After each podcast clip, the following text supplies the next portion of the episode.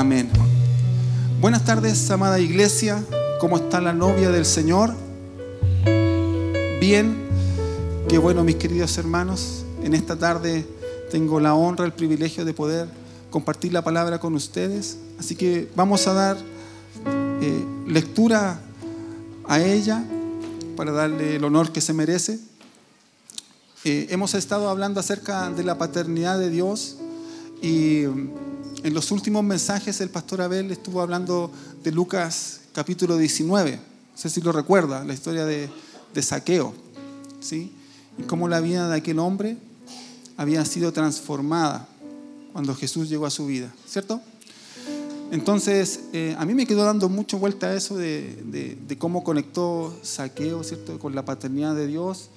Y yo estuve haciéndole algunas preguntas al Señor y Él me las respondió, porque Él es muy bueno y responde nuestras dudas. Entonces quiero compartir con ustedes en esta tarde una palabra, ¿cierto?, que nos va a ayudar, nos va a encaminar eh, a poder conducirnos como hijos.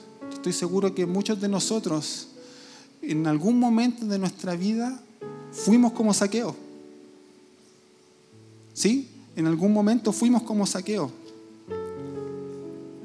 En algún momento quisimos verlo cuando pasaba por allí, ¿cierto? Y nos reconciliamos con Él, nuestra vida cambió. Pero nosotros seguimos siendo hijos de ahí en adelante. Y hay cosas que tienen que permanecer en nuestra vida. ¿Ya? Quiero leer para ustedes eh, la primera carta de Juan para que usted la pueda buscar en su Biblia. Es importante que como hijos de Dios tengamos siempre a mano nuestra Biblia. La primera carta de Juan, capítulo 3. Ahí vamos a leer la hermosa palabra del Señor.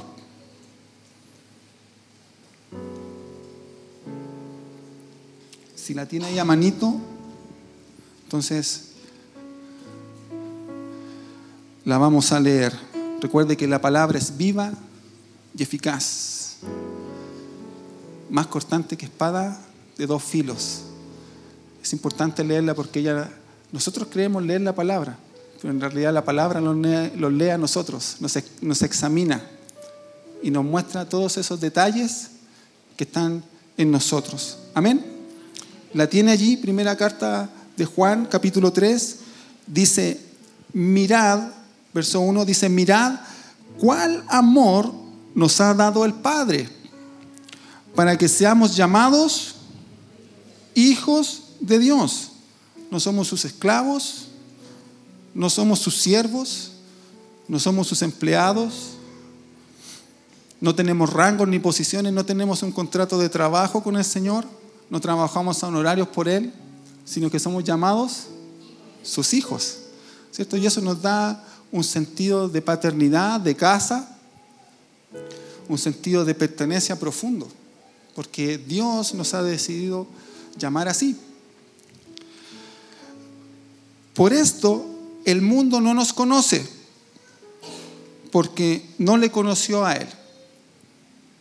Amados, ahora somos hijos de Dios y aún no se ha manifestado lo que hemos de ser. Pero sabemos que cuando Él se manifieste, seremos semejantes a Él porque le veremos tal como Él es. Tome su asiento, por favor.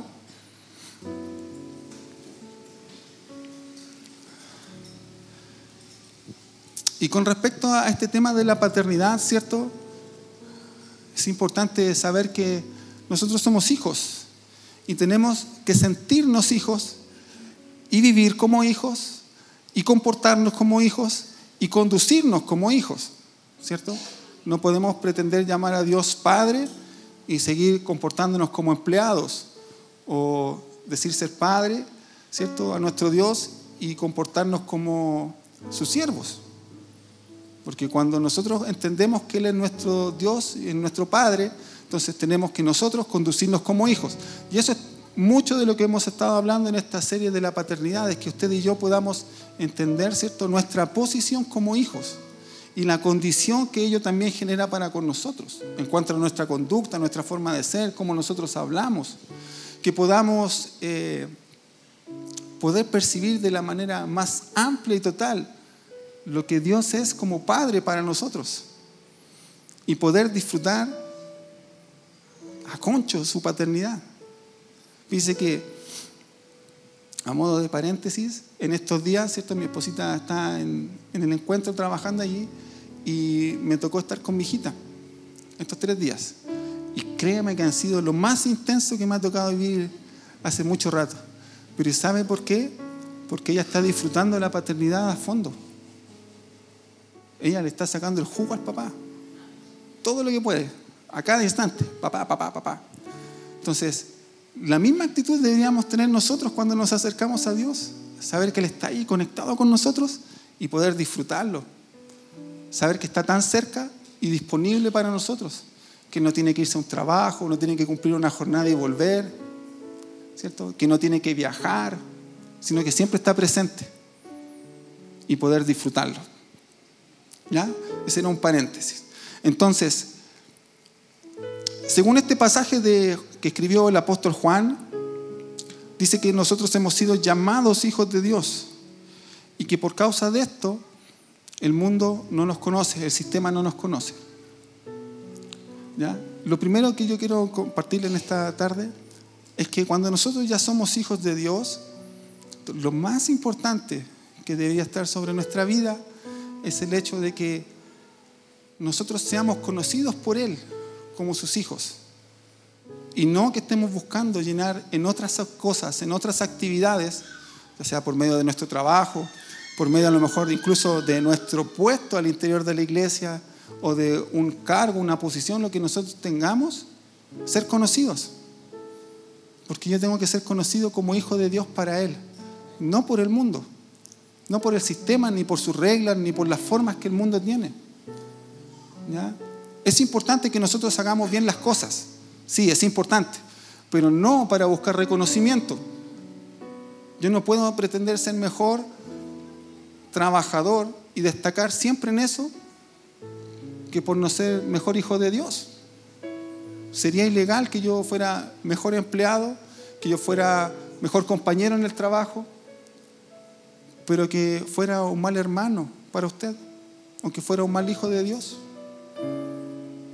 que yo fuera un mal esposo. Sería incorrecto, sería ilegal.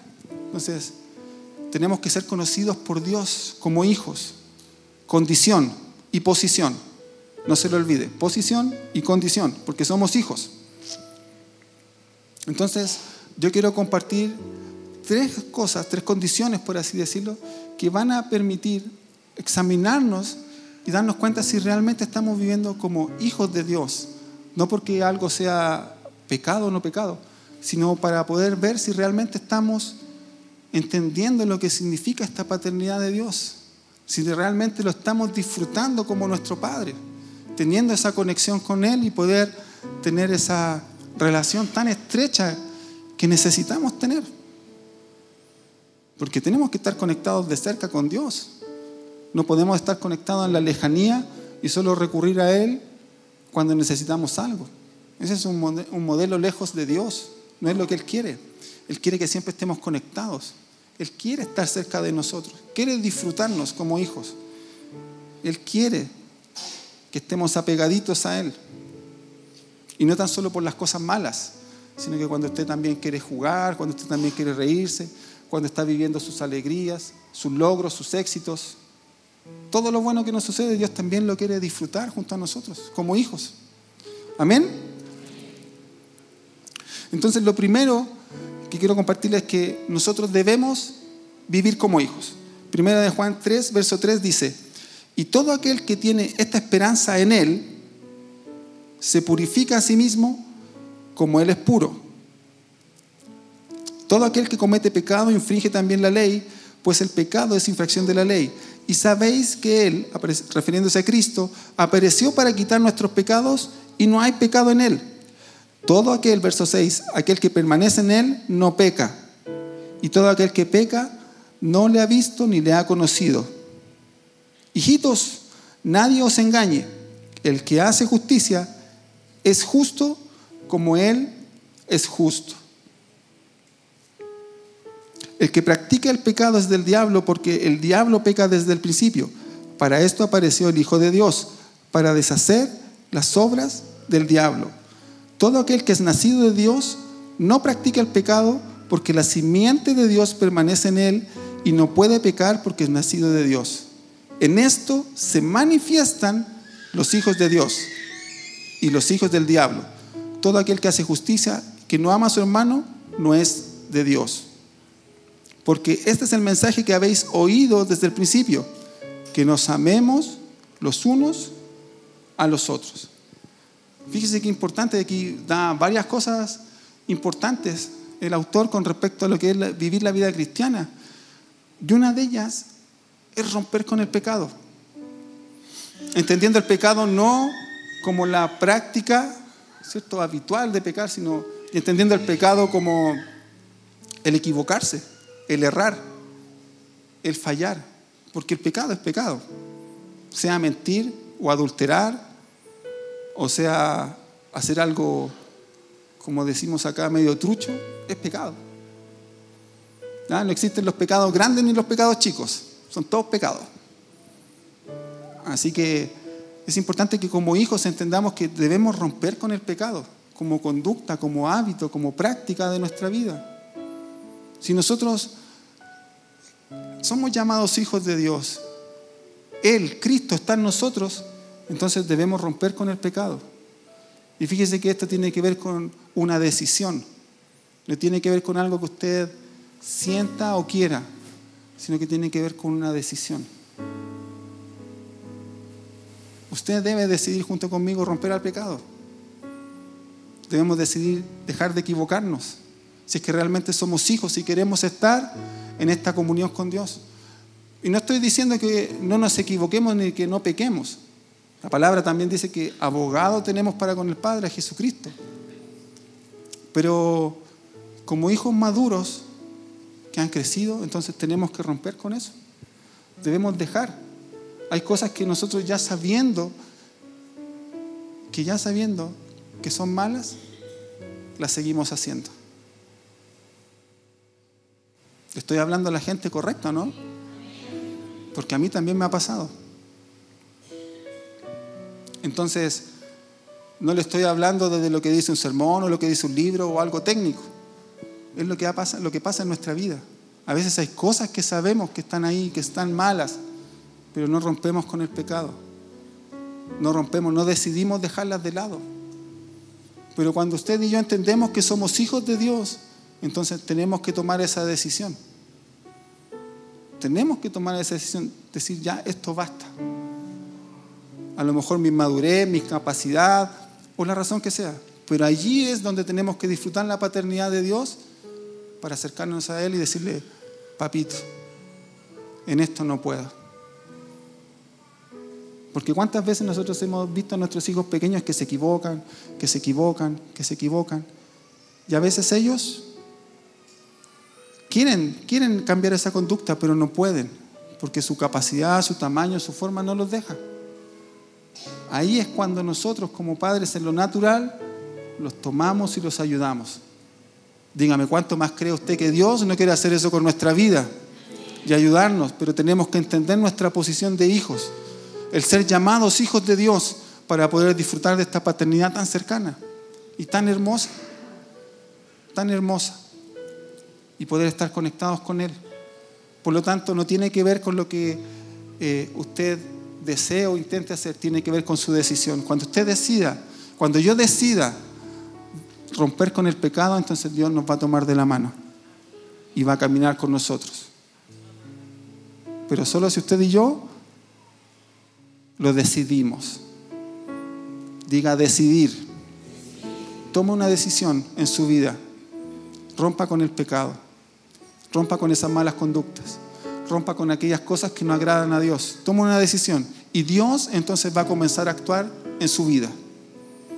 Amén, iglesia.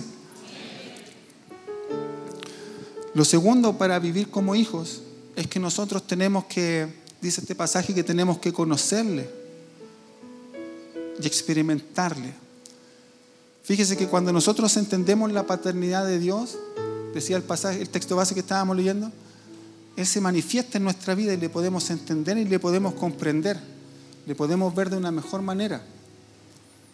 Pero Él se tiene que hacer visible en nuestra vida, manifiesto que nosotros lo podamos eh, revelar y mostrar también a otros. Eso, de eso habla la palabra manifestar, que cuando alguien eh, me ve a mí, lo ve a usted, puedan decir, ah, el amor del Padre está en él.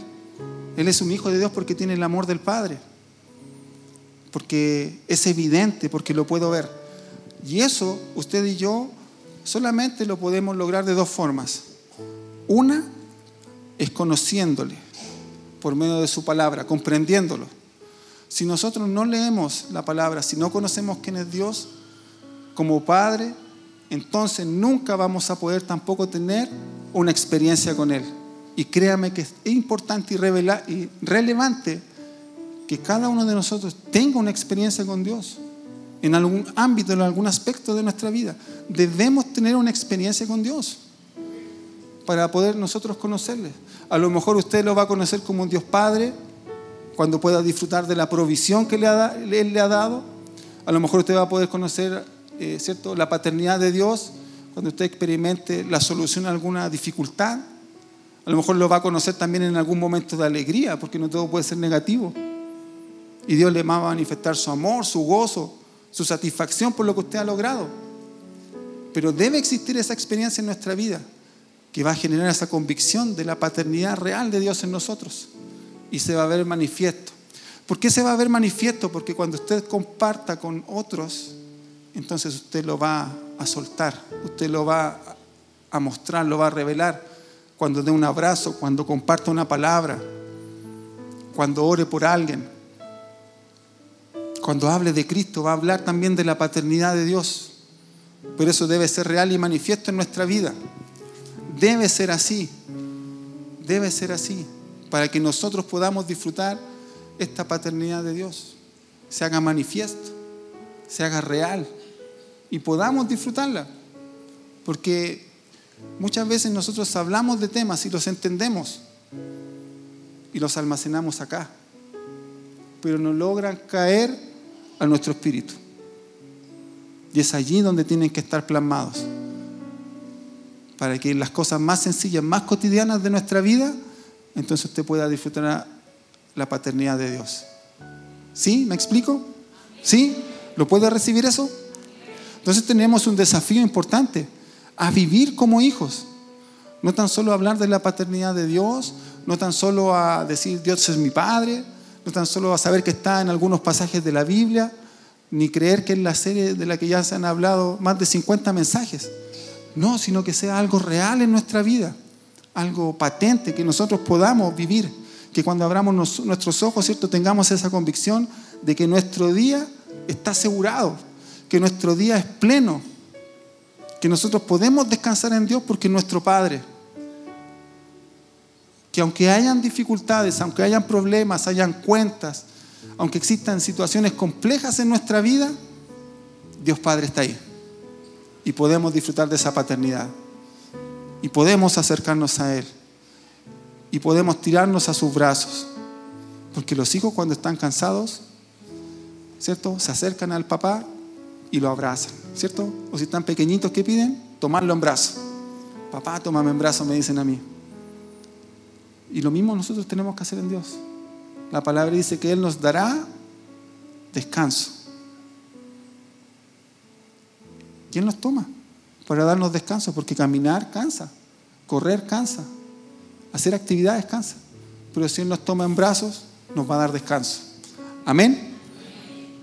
Pero tenemos que vivir como hijos, romper con el pecado, ser conocidos por Dios como hijos y no por el mundo. ¿Cierto? Y conocerle y experimentarle, tener una experiencia con Dios.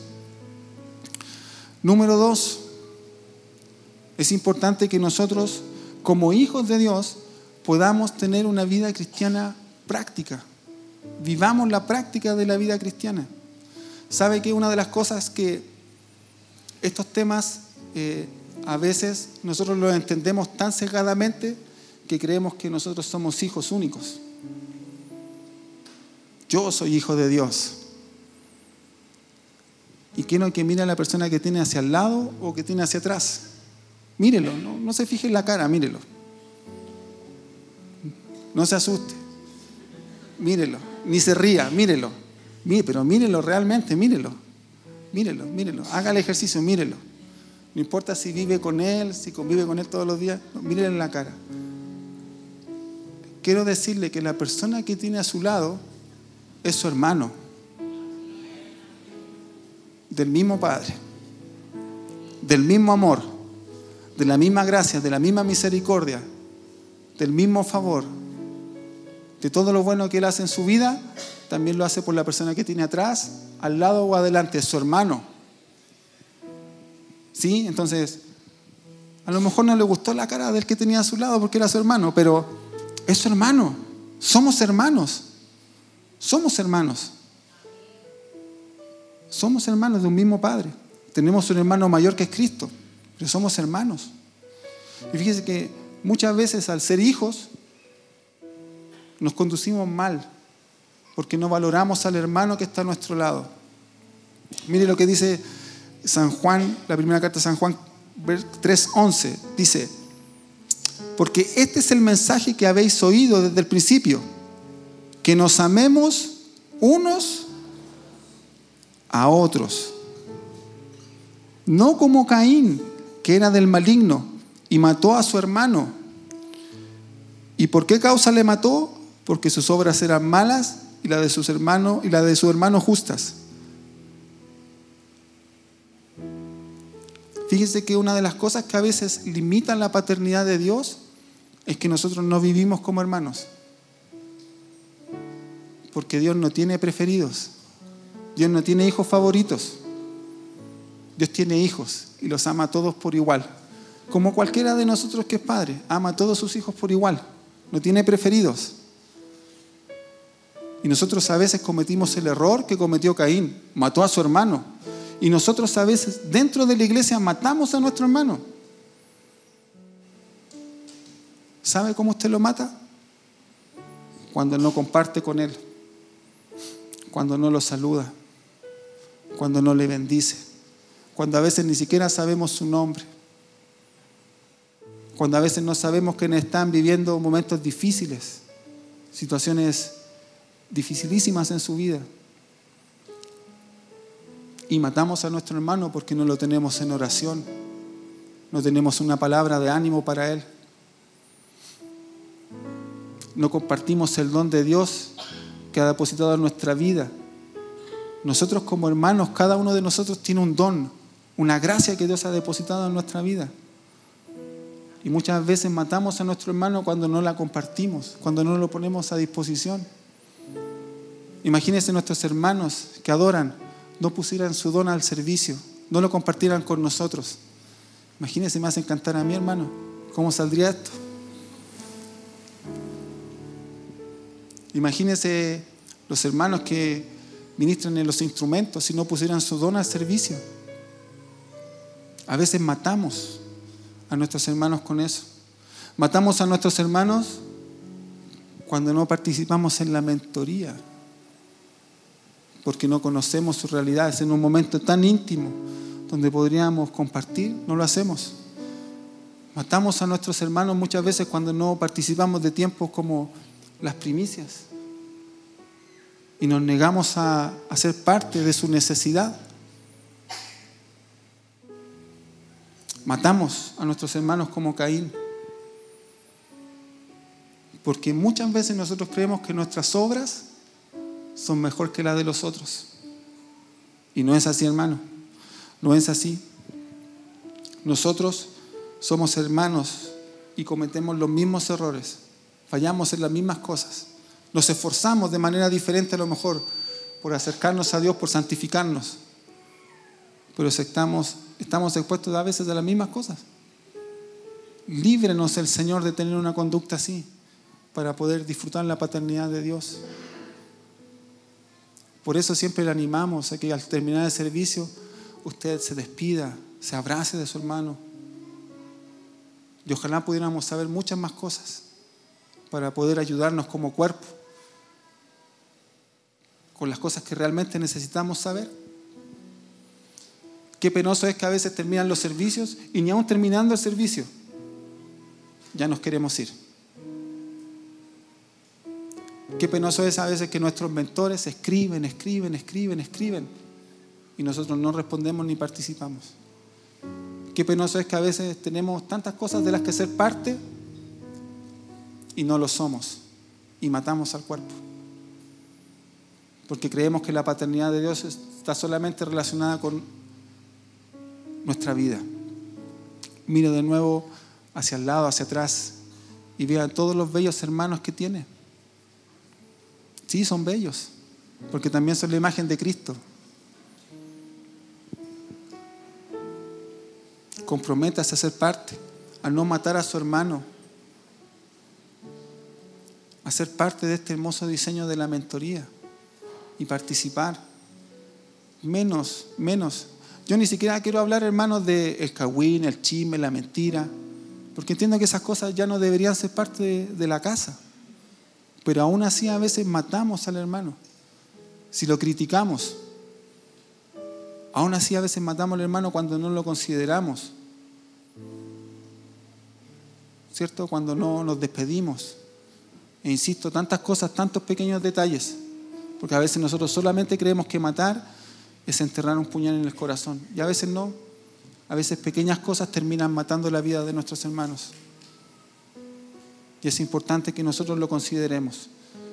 Porque el compartir con nuestros hermanos, el entender que son parte del cuerpo y disfrutar en conjunto de la paternidad de Dios, de su amor, entonces también nos da posición y condición de hijos. Amén, iglesia. Mire qué importante es lo que dice el verso 18, 3, 18, dice, hijitos míos, no amemos de palabra ni de lengua, sino de hecho y en verdad. O sea que cuando no tan solo ahora nos despidamos todo y porque el predicador lo dijo y sí, para ser hijo de Dios, y sí, ya me lo están enseñando. No, sino que sea de verdad, que esto pueda calar en lo profundo de su corazón por medio de la obra del Espíritu Santo, por cierto, ¿cierto? y que cuando abracemos a alguien, cuando nos despidamos, cuando compartamos, ¿cierto? no sea un compromiso, sea algo que esté arraigado en lo más profundo de nuestro corazón, en amor por nuestros hermanos, entendiendo que nuestro Padre también quiere preocuparse de Él. Cuando usted le diga a alguien que lo quiere, que lo estima, que lo echa de menos, sea de verdad y no por cumplir.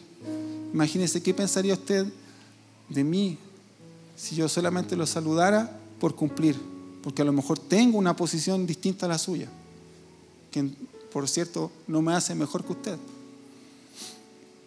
Pero ¿qué pensaría usted si en algún minuto se enterara? No, solamente lo hizo por compromiso, porque tenía que hacerlo. Eso causaría más dolor en su vida que el hecho de que yo no lo hubiera hecho. Pero tenemos que hacerlo en amor y en verdad. Que cuando nos tomemos la mano para orar, realmente sintamos que nos estamos uniendo a una parte del cuerpo que cuando nos abrazamos para despedirnos y nos digamos, nos vemos la próxima semana, exista ese entrañable amor de decir, anhelo verte el próximo servicio. Que si nos toca servir en alguna actividad de la iglesia, lo hagamos realmente por amor y no porque es mi cargo al interior de la iglesia. Que cuando tengamos que limpiar, poner las sillas, ¿cierto? poner una mesa, recibir a los hermanos, vender en el casino, o sencillamente abrazar a aquellos que llegan sea en amor y en verdad, y no de palabra. Esos cuatro pilares que están al interior, aquí en el marco de la iglesia, cuando nosotros entramos, no tienen que ser tan solo palabras, deben ser hechos de amor y de verdad. ¿Cierto? Hay cuatro pilares que gobiernan nuestra casa. Amor, unidad, excelencia y formación. Que sean hechos de verdad y no de palabra ni de lengua. Amén. Que no tan solo sea lo que nosotros escribimos en el WhatsApp para cumplir, ¿cierto? Que no sea tan solo una publicación para que los demás vean. Que no tan solo sea el actuar, sino también que sea un hecho real y verdadero. Amén, iglesia. Que usted pueda poner eh, junto con nuestros hermanos todo el don que Dios ha depositado en su vida. Entonces, número dos era practicar la vida cristiana. No mate a su hermano por nada del mundo. Ámelo, cuídelo, valórelo, anímelo si lo ve decaído, exhórtelo, pero no lo mate, no lo mate. Comparta todo lo bueno que Dios ha depositado en su vida con su hermano. Compártalo. ¿Cierto? Y que no sea solo de palabra, sino que sea un hecho verdadero, concreto, real. Que sea algo que sea manifiesto, que se pueda ver. Amén, iglesia.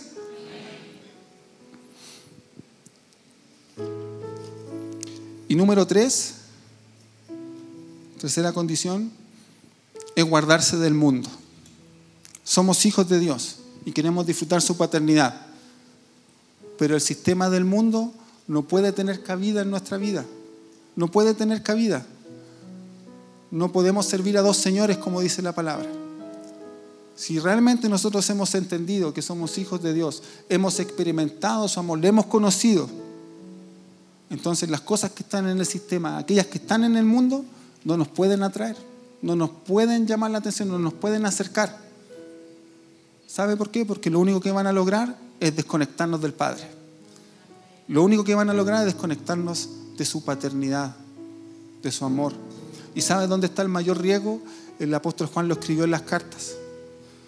Dice, en el capítulo 4, dice, amados, no creáis a todo espíritu sino probad si los espíritus son de Dios, porque muchos profetas falsos han salido por el mundo. ¿Sabe? Hay muchas cosas que cuando usted determine ser un hijo de Dios y vivir en la posición, en la condición y disfrutar de la paternidad de Dios, muchas cosas van a aparecer que lo van a querer seducir. Muchas cosas van a aparecer que van a tener apariencia de cosas buenas y lo van a querer seducir. ¿Para qué? Para sacarlo de la paternidad de Dios y de este amor tan grande que Él nos ha dado. Porque eso va a ser así. Van a aparecer cosas, van a aparecer trabajos buenísimos. Usted va a decir, ah, este es el amor de Dios. Pero nosotros tenemos que preguntarnos, ¿esto me tiene conectado con el Señor o me tiene desconectado con el Señor? ¿Lo tiene conectado con Cristo? ¿Sí? Si es algo que lo tiene conectado con Cristo y con el amor del Padre, entonces proviene de Él. Pero una bendición a veces puede ser una distracción. Y muchas veces lo que nosotros creemos que es una bendición, ¿cierto? Es una distracción que nos aleja del propósito de Dios, de su amor eterno, de su paternidad y de todo lo que Él tiene para nosotros. Entonces, no nos podemos, ¿cierto?, dejar seducir por cualquier cosa que aparezca y que quiera aparentar ser de Dios. Tenemos que tener ojo con esas cosas, poner mucha atención, porque si no perdemos nuestra condición de Dios. Recuerde cómo comenzamos leyendo.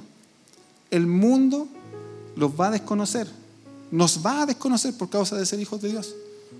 Muchas áreas a lo mejor no nos van a querer reconocer, no nos van a dar espacio porque nosotros somos hijos de Dios y estamos tan conectados con Dios y disfrutamos su paternidad que el mundo nos desconoce. ¿Por qué? Porque no le conocen a Él.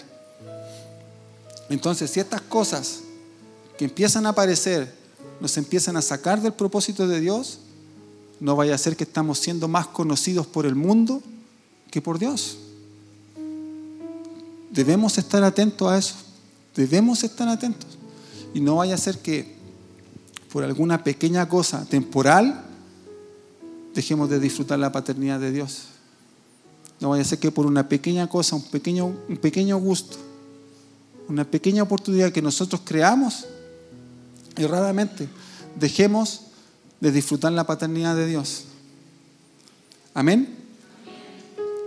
Mire, mire, piense lo siguiente.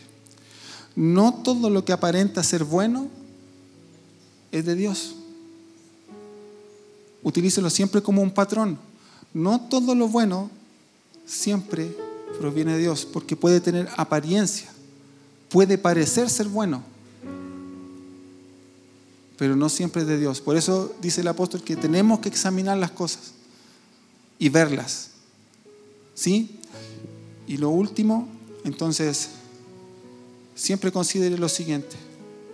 Si esto no le permite exaltar a Dios, o no exalta a Dios, entonces no es bueno. Porque si le va a quitar tiempo para venir a los servicios, si le va a quitar tiempo para la mentoría, si le va a quitar tiempo en su ministerio, si le va a quitar tiempo para orar, para leer la palabra, si nos aleja de la paternidad, entonces no es bueno. Entonces no es bueno. Entonces no es bueno. ¿Podemos hacer un check de nuestra vida y ver qué cosas están allí? A lo mejor hay algunas cositas que hay que mejorar, que hay que cambiar, ¿cierto? Pero sin duda que con esto nosotros podemos examinar. Y sabe que yo cuando leía esto decía, claro, eso fue lo que pasó en la vida de Saqueo. Cambió, su vida fue transformada. Y el apóstol Juan tiempo después lo dejó plasmado en la palabra. Y esas cosas fueron manifiestas, porque pudo disfrutar el amor del Padre. Él pudo vivirlo. Y eso es lo que Dios quiere también que usted y yo podamos experimentar, que usted y yo podamos disfrutar diariamente. No que tan solo cuando tengamos una dificultad, un momento complejo de nuestra vida, ¿cierto? Podamos acercarnos a Él, sino que cada día cuando abramos nuestros ojos, ¿cierto? Nuestra oración sea, gracias papito, mi vida descansa en ti. Gracias papito porque a lo mejor el trabajo está complicado, porque a lo mejor no hay trabajo, a lo mejor falta salud o hay alguna enfermedad, pero mi vida depende de ti, papito. Si estoy cansado, entonces me tomará en brazos. Si me caigo, me levantará. ¿Cierto? Por entender estas tres cosas. ¿Las resumimos? Número uno, vivir como hijos, tomar posición como hijo de Dios. Número dos, vivir la vida cristiana, considerar que tenemos hermanos. Considera a todos los hermanos que tenemos hoy aquí a nuestro alrededor y que cada día Dios añade más a la iglesia. Y número tres, guárdese, protéjese del mundo. Hagas, hagamos nuestro mejor esfuerzo día a día por santificarnos hagamos nuestro mejor esfuerzo. No dejemos que lo que está afuera nos seduzca más que el estar conectados y cerca de nuestro Dios. Amén. Póngase en pie. Vamos a orar.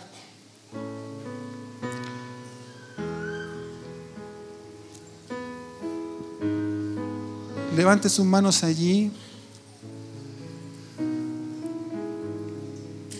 Y tenga un tiempo para que oremos al Señor.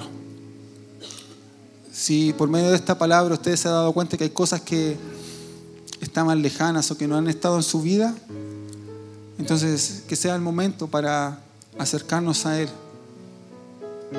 Podamos decirle que Él es nuestro Padre y que queremos disfrutar día a día, hora a hora, minuto a minuto, su paternidad, su amor. Padre, gracias. Papito hermoso, gracias porque usted quiere que nosotros disfrutemos su amor, su paternidad, a cada instante, en cada área de nuestra vida. Gracias por tanto amor que nos ha mostrado. Yo le pido que en este tiempo nosotros podamos conocerle, podamos experimentarle, más allá de lo que podamos aprender, podamos vivir y podamos disfrutar. Señor, y que nosotros también podamos amar y valorar a nuestros hermanos. Que no los tengamos en menos y menos, papito, poder matarlos, herirlos en su corazón. Nunca esté en nosotros eso, lejos de nosotros esté. Que podamos bendecirlos, preocuparnos por ellos, tener una palabra de aliento, orar unos por otros, amarnos como era tu mandamiento.